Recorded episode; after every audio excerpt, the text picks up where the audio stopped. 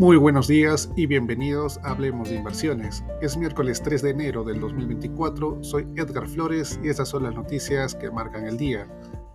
El año comenzó con cautela entre los inversores, lo que llevó a la mayor caída conjunta de acciones y bonos en la primera sesión bursátil del año desde 1999, según datos de Bloomberg. Este miércoles por la mañana, los futuros del SP500, Nasdaq 100 y Dow Jones volvían a caer, al igual que las bolsas europeas.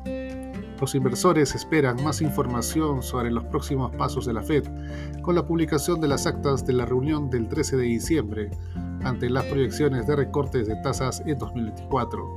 Se espera más información que pueda indicar si esta flexibilización monetaria podría llegar en la primera mitad del año como apuesta el mercado o si dependerá de datos adicionales y será para la segunda mitad del año.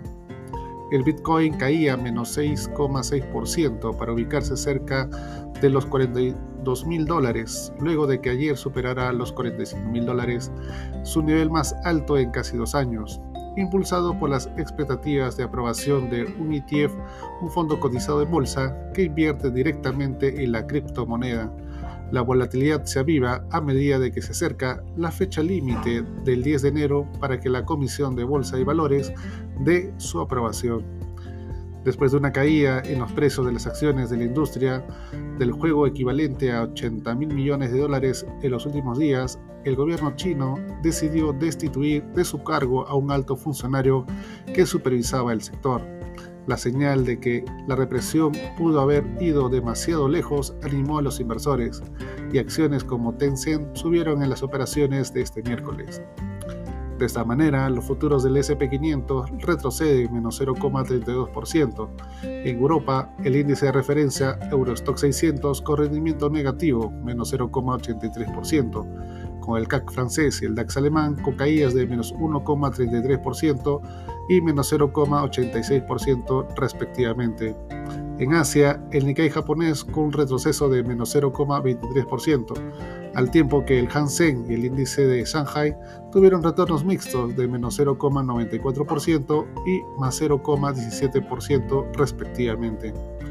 La cotización del oro cae menos 1,05%, llegando hasta los 2.051 dólares. Por su parte, el petróleo West Texas Intermediate aumenta, aunque se mantiene por debajo de la barrera de 90 dólares, tras iniciar la sesión con una subida de más 0,64% hasta los 70,83 dólares por barril. El mercado local peruano cerró a la baja, menos 0,67%, arrastrado principalmente por el retroceso del sector minero. La Agencia de Promoción de la Inversión Privada estima adjudicar 40 proyectos por 8 mil millones de dólares para el 2024.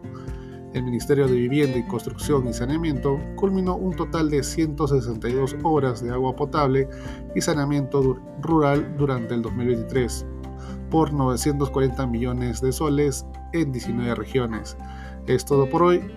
Soy Edgar Flores y gracias por escucharme.